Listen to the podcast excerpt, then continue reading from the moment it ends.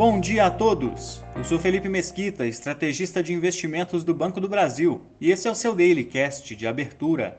Hoje é quarta-feira, dia 9 de novembro de 2022, e mercados repercutem novos avanços no número de casos de Covid-19 na China, enquanto aguardam definições acerca das eleições legislativas americanas. Nos Estados Unidos, os índices acionários fecharam no campo positivo, com mercados atentos à grande possibilidade de haver uma divisão de Senado e Câmara entre os partidos republicanos e democratas, sem que haja dominância de nenhum deles. Caso isso aconteça, medidas como elevações de tributos ou expansão de gastos públicos encontrariam maiores dificuldades para obterem aprovações. As votações ocorreram ontem e ainda há estados apurando votos. Nesse sentido, as remunerações dos títulos do governo americano recuaram, e o dólar perdeu força na comparação com os seus principais pares.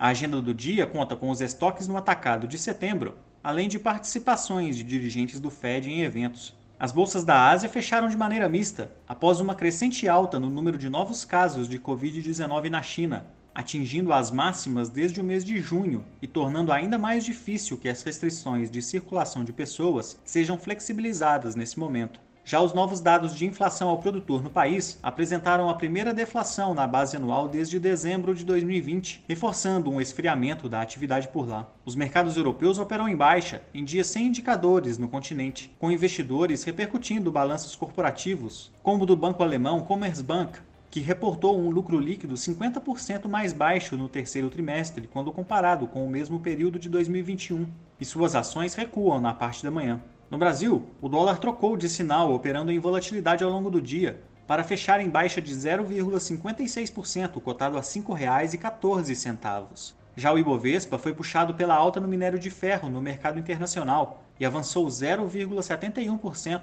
recuperando os 116 mil pontos. No entanto, nem os movimentos observados nos mercados acionários e cambiais nem a deflação de 0,6% em outubro pelo IGPDI foram suficientes para aliviar a curva de juros, que seguiu abrindo nos principais vértices com o vencimento de 2025, encerrando acima dos 12%. Na agenda de hoje, temos dados do varejo restrito e ampliado de setembro, além de diversos resultados trimestrais como de Natura, Carrefour, Eletrobras e Equatorial, todos após o fechamento do mercado.